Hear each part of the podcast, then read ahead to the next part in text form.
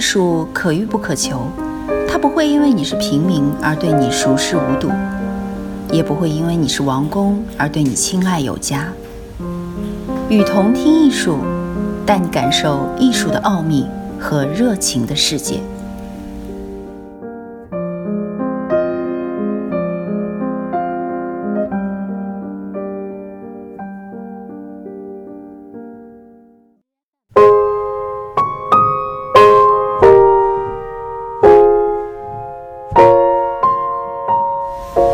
院体与文人画的激荡。文人画走向抽象笔墨的性格，在元末明初的绘画中延续着。明初的宋克、王弗、夏昶、徐奔、王吕，都是元画的遗绪。这一脉相承的文人画，在明代复杂的绘画流派中，仍然在不断要求着更彻底的笔墨解放。在某一方面来说，明代。甚至早到王蒙的某些作品，已经暗示着元代文人退隐的孤傲的出世的绘画，有着逐渐返回现实的取向。王蒙绘画中浓艳的肤色、塞满的空间、特意拉长的纵条形式、不安定的构图、不断向上升起运动的 S 型结构，都似乎隐含着一个文人沮丧退避时代的结束。代之而起的是对那些即将到来的新时代有着参与感、有着跃跃欲试的好奇与兴奋。作为汉族再复兴的王朝，明代的许多复古作风似乎变成了不可旁贷的责任，刻意的要跳过元代，直接去继承两宋的院体正统。明代的院画一般显现着这历史情绪上不可避免的复古性格，皴法构图上处处模仿着李唐、马远、夏圭，显得没有创造性。但是明代的院体到这派，虽然套着复古的框框，却在细节笔墨处理上有着比元人更加颇似自由的表现。宣德画院的戴进。孙龙、李在、倪端，同时具备着南宋院画的结构，文人笔墨的随意性。而往更纵向的方向发展，甚至那纵放使许多以含蓄中和为美学标准的文人不习惯。这派此后之于文人画，应以此种角度来观看。事实上，元代的文人美学已经一去不复返了。明代。在复兴贵族院画之外，更强烈的主流恐怕是新兴城市工商市民阶层的浪漫性格。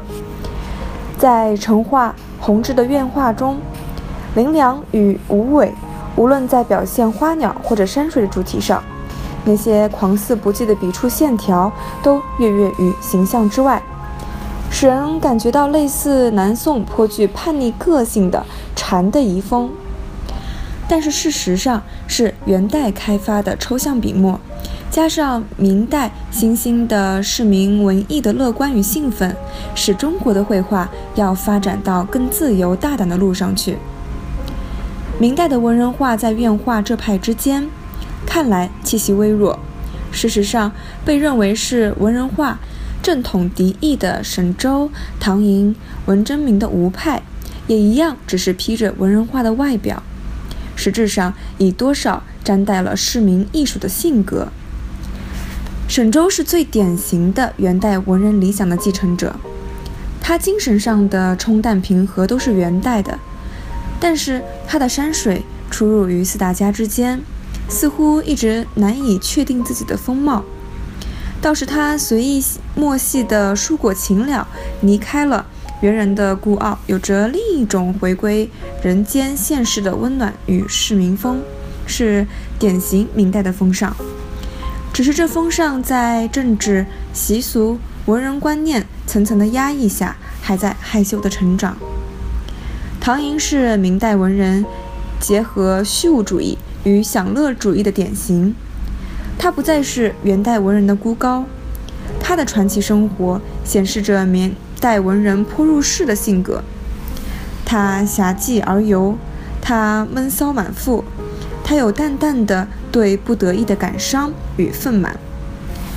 醉舞狂歌五十年，花中行乐月中眠。慢劳海内传名字，谁信腰间没酒钱？唐寅的世界不再是倪瓒的孤傲出世，他也不追求猿人的高远理想，他甚至有些纵逆颓废，在入世的过程中享乐放纵，又沾染着尘世名利的欲望，在失意之后便成为虚无。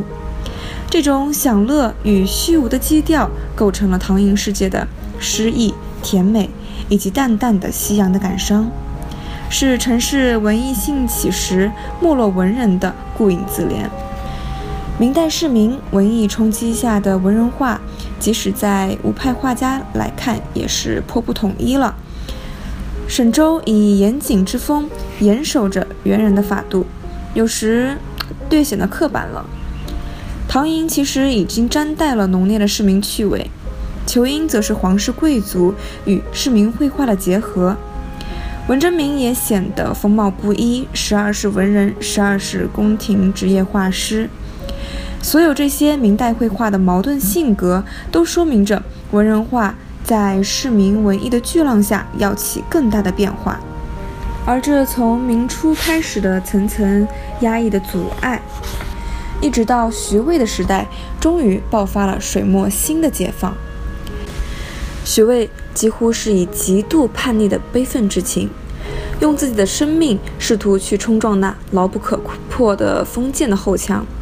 他大胆疯狂地呼叫，他鲜血拼建成一幅淋漓泼洒的动人作品。那点滴流动的墨汁，正是明朝那一苦闷年代革命者的血泪。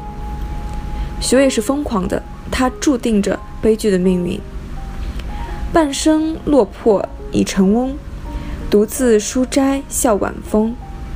笔底明珠无处卖，闲抛闲掷野藤中。这是他最喜欢用来题画的一首诗，看来充满了落魄文人的孤独与不平。他在明代亡以前，预告着文人水墨美学将要奏出最后的挽歌。那连串的线条与墨块的泼洒与组合，纠结着另一次的亡国之痛。在明末清初，在石涛、八大的画中，都达到了文人美学的巅峰。董其昌的文人画理论，强硬的南北分宗论，处处暴露着矛盾、错误。正是因为文人画已经到了强弩之末时。试图用一厢情愿的主观挽回颓势所造成的问题。明代的绘画纠缠着复古主义、宫廷贵族华丽画风、民间职业画匠以及市民画派几种不同的潮流。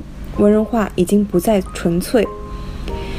明末清初以四王和四僧领导的文人画分成二路，一部分重复着文人画外在的形式。